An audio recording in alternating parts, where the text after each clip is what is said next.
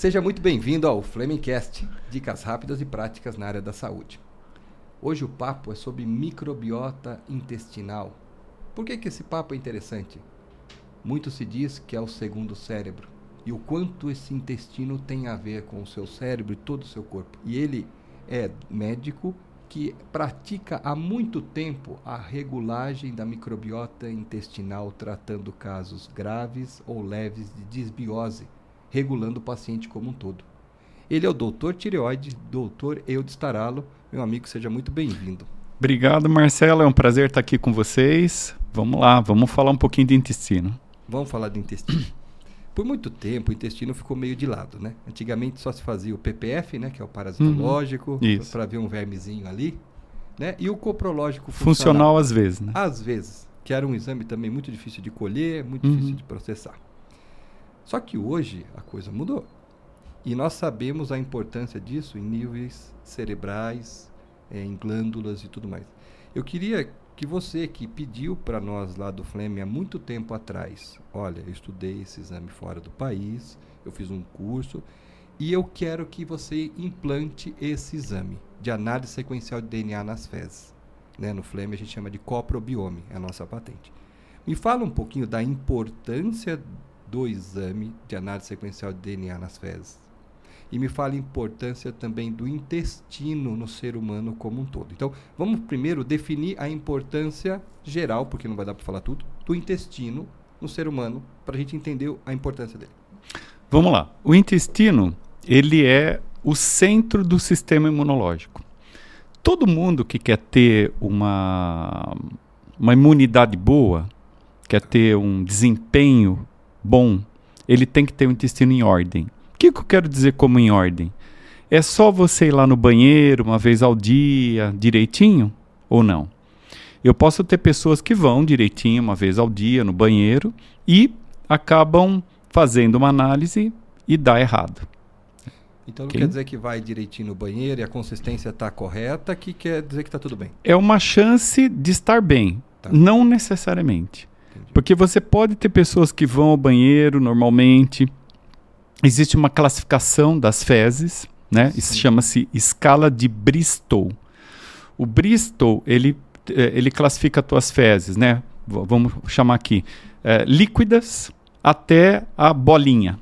Tá, Entendeu? E vai bem ressecado até Isso, muito... vai pass- passando por fases. Tá. né?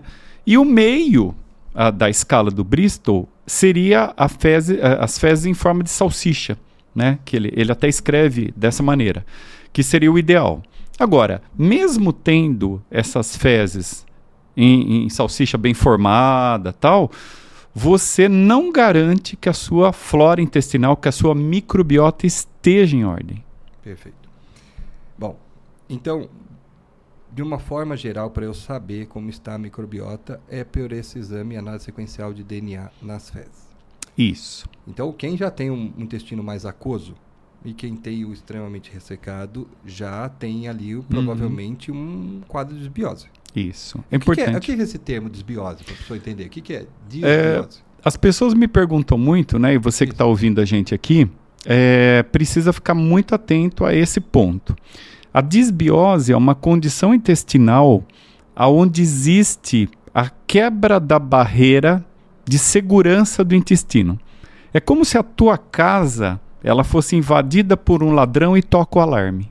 É mais ou menos isso aí. Então, ah, existem células que se abrem, Tá, ok? Que elas deveriam estar juntinhas tá. ali, bem formadas tal, e elas acabam abrindo, perdendo essas junções e começa a permear coisas que você não quer, ok? Ah, Aí o sistema imunológico, o que, que ele faz? Ele vai lá e tenta se proteger. Qual é a reação do sistema imunológico para tentar se proteger? Inflamação. Então, às vezes, a pessoa tem uma série de sintomas, dores no corpo, rinite, asma, lesão de pele, sei lá, eczema, é, uma série de reações que ela tem, inclusive as mentais, porque o intestino é considerado o segundo cérebro. Tem até livros que falam sobre o assunto, Sim. né? Tem pessoas que estão lá ansiosas, deprimidas, lógico que tem a causa psicológica psiquiátrica, Sim. mas o intestino tem uma gran- grande influência nisso. Grande produção de serotonina Sim, é no muito. intestino, não é? Muito, muito, muito. Então nós já estamos vendo aqui anticorpos, que é a nossa imunidade. Isso, tá lá. A questão da absorção também, que você falou que a, fica mais As aberto, células se abrem, né? Como um leque. tá lá. Então se você inflamar o que precisa absorver. Exato. E os hormônios também, né? Exato. Entendo. Você tem o GLP-1, você tem, né, hoje se fala muito do tratamento de obesidade Sim. pela questão do GLP-1. O que, que é o GLP-1? O famoso Zempic, Saxenda, Tá. que as pessoas estão usando, acredito eu, até exageradamente, para tentar perder peso. Só que elas esquecem que para perder peso, você tem que ajustar o intestino. Para você ajustar o receptor GLP-1. Então, quando a gente indica, né, a minha equipe lá que trabalha comigo, a gente indica a realização da, do teste né, de, da, da DNA nas fezes, né, que é popularmente conhecido, e você tem a constituição da microbiota. O que está lá dentro dessa pessoa? Quer ver um outro exemplo? As mulheres que têm cândida, candidíase vaginal. Aquela mulher que nunca melhora, fica lá usando fluconazol oral e passando cremes intravaginais. Certo. Aí todo mês, ah, ou pré-menstrual, ou pós-menstruação, é Aparece. candidíase. É um, é um martírio para a mulher, é um sofrimento para aquela mulher. Uma da, dos tratamentos hoje é reequilibrar a flora, não só intestinal, como a vaginal. Infecção urinária. A, a tal da Escherichia coli, né, Sim, sim. aquela bactéria que aparece numa boa parte dos exames, ela é muitas vezes em decorrência de uma colonização por, por causa de uma desbiose. Ou seja, a pessoa tem desbiose, não sabe, ela está com a colonização de Escherichia coli lá em cima no intestino, e é por isso que acaba tendo mais colonização. Lógico que não é só isso, tem mais causas. E a candidíase, ela só se apropria da mulher quando a flora dela, da vagina, está eh, predisposta né, a crescer cândida e não crescer bacilos bons. Enquanto você está ouvindo, a gente vai pôr também a imagem de como saem os exames nossos, tá? Aí você vai ver na nossa imagem. É, me fala um pouquinho sobre os firmicutes, bacteroidetes. Você falou né, do Escherichia coli, da, do E. coli. Isso. É, o- qual a importância? Porque assim, é, na análise sequencial de DNA nas fezes, como vocês estão vendo aí, ele pega tudo que Isso. existe de microbiota Isso. e vai quantificando quantos por cento tem do que. Isso. E, e muito se fala dessa relação, essa relação firmicutes, bacteroidetes, do equilíbrio disso. Isso. Me fala um pouquinho, porque assim, é, a gente aprendeu em- na, na época de faculdade, era só os parasitas, como Aham. eu te disse, era Aham. diferente. Agora não, firmicutes, bacteroidetes, é, inclusive as nutricionistas trabalham muito isso, né? Tem uma Isso. atenção muito grande a, a intestino, então nós mapeamos, descobrimos que é é a desbiose. E dentro da desbiose, você tem um equilíbrio de firmicutes, bacteroidetes. Fala um pouquinho sobre isso. Ah, existem, ah, quando o exame é apresentado, ele vem lá a relação dos firmicutes em porcentagem Tá. e dos bacteroidetes em porcentagem. Grosseiramente falando, é 50-50.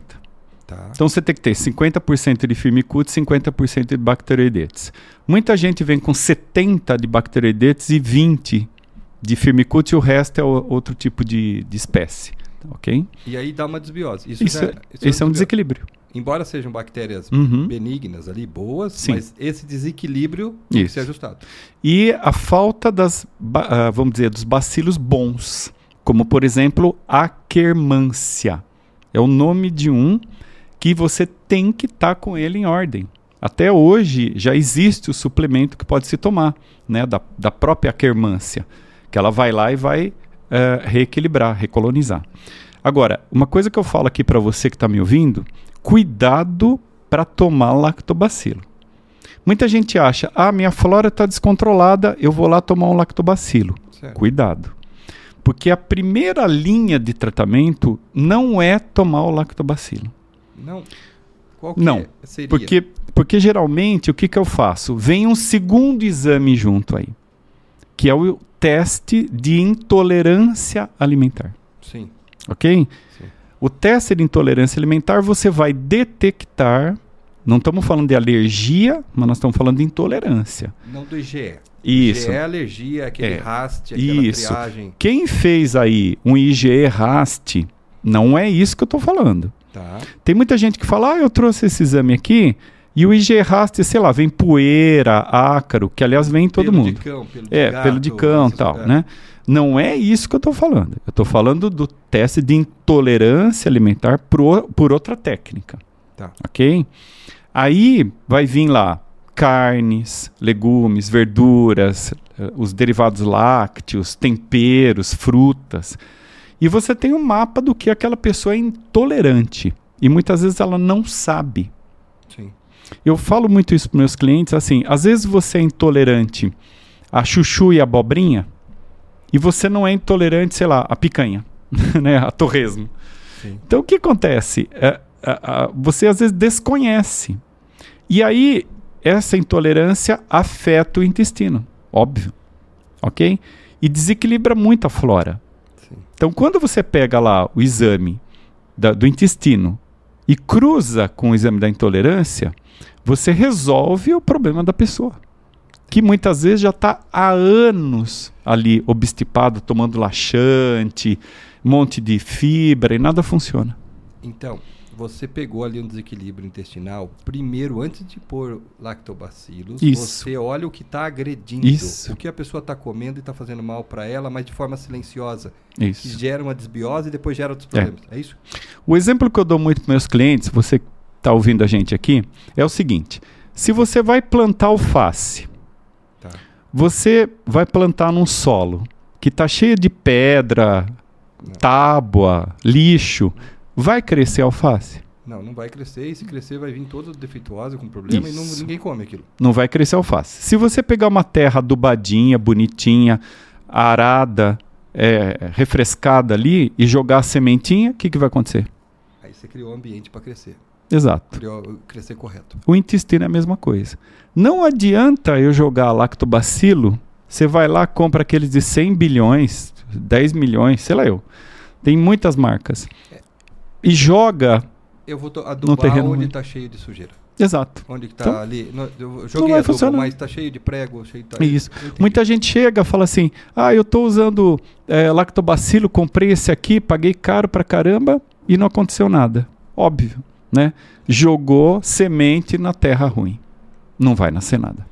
Então, antes da gente é, plantar a semente, Tá. que é o lactobacilo, eu vou lá e eu retiro o que está fazendo mal, vou reparar. É como se tivesse uma ferida, uma queimadura Sim. eu vou passar uma, uma, ah, ah, uma pomada, vamos dizer, né, grosseiramente dizendo, um gel, para reequilibrar esse intestino, fechar aquelas células que estão abertas, Sim. formar o filme. Existe um filme que parece um gel dentro do nosso intestino. Aí sim, você vai colocar a sua sementinha e vai brotar. Você está falando disso aí, veio um. Não é um déjà vu, mas eu vou citar um, um exemplo da minha filha. Eu não gosto de ficar citando muitas coisas pessoais, mas. A minha filha eu fiz o IgE, que é teste de alergia, Sim. deu clara e gema de ovo Uhum, e leite. uhum. Beleza. Que é muito frequente. Só que agora eu resolvi, porque ela não melhorou dos quadros alérgicos de bronquite, asma e muito, muito muco, muito Uhum. catarro. Aí eu fiz intolerância alimentar. Pasmo, fiquei pasmo. A minha mulher Uhum. falou assim: era tudo que tinha na papinha. Eu vou te falar o que veio. Uhum. Veio abobrinha, batata, carne de frango, Olha lá. laranja e tinha mais uma outra coisa que tinha na papinha dela. A inhame a gente punha, mas não deu Hum. inhame. As outras coisas que. Sim. Então, veja, batata, a gente, ela comia e dava uma reação na região Uhum. vulva, vulva dela, porque o cocô ficava meio ácido. Isso, acidifica. É, e aí, toda Assada. vez, a gente achava Uhum. que era fritura. Uhum. E a gente começou a passar para outros tipos de fritura, não que a gente fica dando o tempo todo, mas, por exemplo, uma polenta, não dava. Uhum. E a batata dava. E quando a gente tirou isso, melhorou absurdamente. E não só a consistência das febres, mas também Uhum. odores. Os Sim. odores mudaram. Mas o quadro. Então, quando a gente. Por isso que eu perguntei. é, quando a gente. Qual a importância, que você já falou um pouco, mas eu quero ressaltar, de a gente tratar uma desbiose e uma intolerância alimentar? Quais são as doenças que nós podemos curar ou prevenir quando a gente trata esses dois eixos, o que come correto e a microbiota correta? Isso daí, Marcelo, é a base do tratamento das doenças imunológicas. É. Todo mundo que tem uma doença imunológica. Então, antigamente se pensava, né, que a asma, a bronquite, a rinite e tal, era só por poeira, por ácaro, por frio, mudança de temperatura, estresse e tal. Hoje já se sabe que a base do processo é imunológico. Ou seja, se você não tratar o intestino, não tratar a intolerância alimentar, né? Você não vai ter a progressão da melhora inflamatória. Porque a, a, o eczema, a asma, a rinite, a, as doenças muitas vezes cerebrais, como a gente acabou, falou, acabou de falar. Tem enxaqueca. Enxaqueca, enxaqueca exatamente, também. dores articulares. Né? Então muita gente, quer ver um exemplo interessante? Muita gente chega lá com exame de ressonância magnética da coluna. Fala, poxa, mas eu, eu é, tô com dor nas pernas, tô com dor na coluna e tal, e essa lesão que eu tenho aqui eu nem sabia, ok? E tem gente que tem lesões piores e não dói. Por tá. que, que a pessoa que tem lesão pior não dói e aquela pessoa que tem uma lesão pequena dói? É por causa do estado inflamatório corporal.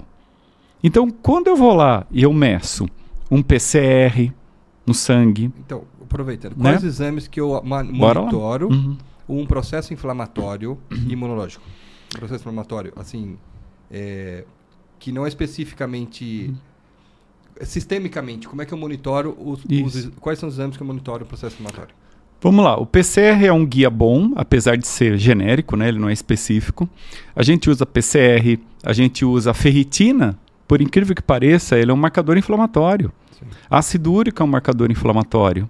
As enzimas hepáticas, a resistência insulínica, né, que é a insulina, OMA-IR, a glicemia versus o, a insulina para fazer o OMA-IR, são marcadores né, de que o estado inflamatório da questão imunológica não está bom. Ou seja, aquele intestino está sofrendo, ele está jogando inflamação para tudo que é lado. Então não é só olhar uh, o PCR e falar, ah, não, PCR está normal, não é inflamação. Aí você vai lá, tem TGP aumentada, TGO aumentada, gama GT aumentada, ácido úrico aumentado, homocisteína aumentada, ferritina aumentada e a pessoa é vegetariana, por exemplo. Como é que você explica um vegetariano com ferritina de 500? Ele não come carne vermelha, que é a principal fonte para você repor ferro. Ele é vegetariano. Sim. Então por que, que ele teria uma ferritina de 500? Duas situações. Ou ele tem hemocromatose, que é uma doença genética, né? Que aliás, pessoal, fiquem de olho em hemocromatose, quem tem ferritina alta e não está com processo inflamatório. A hemocromatose é uma doença que destrói o fígado. Ela dá uma cirrose hepática não alcoólica. OK? Sim.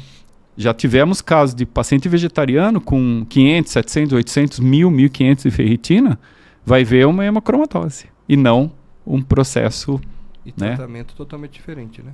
Totalmente diferente a abordagem. Uma, você tem que tirar o ferro do corpo da pessoa, ou com sangria, ou com soroterapia, tá. que se usa os quelantes, né, para tirar o ferro, né, para eliminar ferro do, do, do organismo. Agora, a ferritina vem alta. Então, por exemplo, uma ferritina de 500 num vegetariano, a primeira coisa que você pensa é fator inflamatório. Tá. Aí, ah, não, ele é vegetariano, o intestino funciona bem. Não é verdade. Tem vegetariano que come muito carboidrato. Então ele ele troca novo, isso, ele troca a proteína pelo carboidrato. Sim. Aí ele engorda. Lógico que isso não é para todos, né, pessoal? Não estou aqui criticando dieta vegetariana, absolutamente. Mas ele acaba tendo, ok, um, esse a desbiose, come muito carboidrato e às vezes muito glúten. Algumas pessoas ingerem muito glúten. E no exame de intolerância, Quais são os itens que mais aparecem? O campeão é o leite. Sim. O segundo colocado é o glúten. O terceiro colocado é os ovos, principalmente a clara. E os, o quarto colocado são as castanhas. Ah, da intolerância da minha filha deu leite, ovo também Isso. e trigo. Isso. O glúten trigo. até não deu, mas deu trigo. Isso. É importante diferenciar glúten de trigo. Tá. Né? Assim. O trigo, ele contém glúten. E o exame, ele detecta o glúten separadamente. Quando vem glúten separadamente no exame de intolerância, a gente pesquisa doença celíaca. Eu, geralmente, né, a, nossa equipe lá, a gente faz a, a avaliação genética da, da, da doença celíaca. É, é o DQ2, DQ8? Qual que é o nome do exame? É o DQ2, DQ8. Dois. Então você pede para a pessoa, ela vai lá, é fácil de fazer, colhe um DQ2, DQ8, que é um exame padrão ouro. Se ele vem presente, a gente vai lá e faz uma biópsia, né, por endoscopia da segunda porção ali do duodeno, que é o diagnóstico final. Tá. Tá? Se ela vem com o DQ2, DQ8 normal, a gente até adia um pouco, uma endoscopia com biópsia, mas se ela continuar com sintomas, você vai ter que acabar fazendo porque é o exame definitivo, tá? E não é incomum a gente ver as pessoas com intolerância a glúten, que é diferente da doença celíaca, ok? Então, essas análises, intolerância alimentar, esses exames de sangue que eu falei, tá? É um conjunto que a gente olha.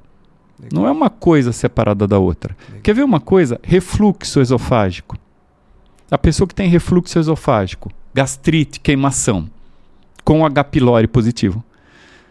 A maioria das pessoas trata de que forma? Dando um prazol, esomeprazol, omeprazol, Antibiótico da vida? às vezes um antibiótico associado, que o que, que pode fazer com aquela pessoa? Destruir a flora intestinal. Porque antibiótico, Marcelo, ele não, não, não- destrói É, só. Ele pega o bom e o ruim. Ele... Sim, ele é, é devastador. É. É. que nem você tá lá, você vai jogar uma VAP na tua casa para lavar o chão, ela não vai selecionar o que é poeira do que é é. a tinta que tá fazendo A ali, se você puser muita força. Ela lava tudo. É. Então, o no intestino, o antibiótico, ele lava tudo. Então, é muito comum a mulher infecção urinária, trata a infecção urinária, cândida em seguida. Por que, Sim, que acontece sim, isso? Sim, sim, é verdade. Porque você pode ver. Você É, vai é lá, a verdade. mulher faz exame com você. Urina 1, É. cultura, Escherichia coli, a, a pessoa dá lá, sei lá, ciprofloxacino. Melhora um pouco, depois volta com a mesma queixa. Uma semana, duas semanas cresce depois, Na, na colônia. Isso. Na colônia, na plaquinha, cresce colônia de cândida. na pali- plaquinha aquece cândida. O que, que aconteceu? Limpou e a cândida só aparece quando ela tem o terreno. Então, limpou aquelas bactérias, os lactobacilos, tudo aquilo. Se você colher um probiome, vem é, o mapa do inferno, né? E aí o que acontece? É, cresceu a cândida. A cândida não cresce quando o ambiente está bom. Ela só cresce no ambiente ruim. Então, como é que se trata a cândida? Como é que se trata a, a- a- a infecção urinária de repetição? Não é tomando antibiótico o resto da vida. Né? Equilibrando a flora, tratando a intolerância, subindo a imunidade, repondo os minerais e vitaminas que estão em falta. E, acima de tudo, um bom tratamento alimentar. Uma orientação nutricional bem feita. Hipócrates já falava isso. O que, que Hipócrates falava? Faça do seu alimento seu medicamento. Né? Isso, o cara falou isso há tanto tempo atrás e ele já sabia, não é? É uma coisa que hoje a gente já está, vamos dizer, voltando ao passado, né? É, porque não aprendemos a lição. A gente não aprendeu a lição. Então, o- o- aqueles caras eram iluminados, né? Eles tinham, Ah, não, poxa, Ali, ali tinha. tinha. Você vê Einstein, eh, Hipócrates, né? O, o- o próprio Hahnemann, que é o pai da homeopatia, é um cara iluminado, poxa. É. Eu vou pegar essa fala, faça do alimento Seu medicamento. seu medicamento. Esse foi o Flemingcast falando sobre microbiota intestinal por análise sequencial de DNA e também a intolerância alimentar, que tem tudo a ver. E olha quantas doenças você pode mapear e até curar se você procurar um bom profissional, procurar essas técnicas. Então se informe, procure e acompanhe o Flame para novas dicas. Flemingcast, dicas rápidas e práticas da área de saúde para você cuidar bem da sua vida. Um É isso aí, abraço. pessoal. Obrigado. Obrigado você, Marcelo, como sempre, muito gentil. Tchau, um abraço. Um abraço.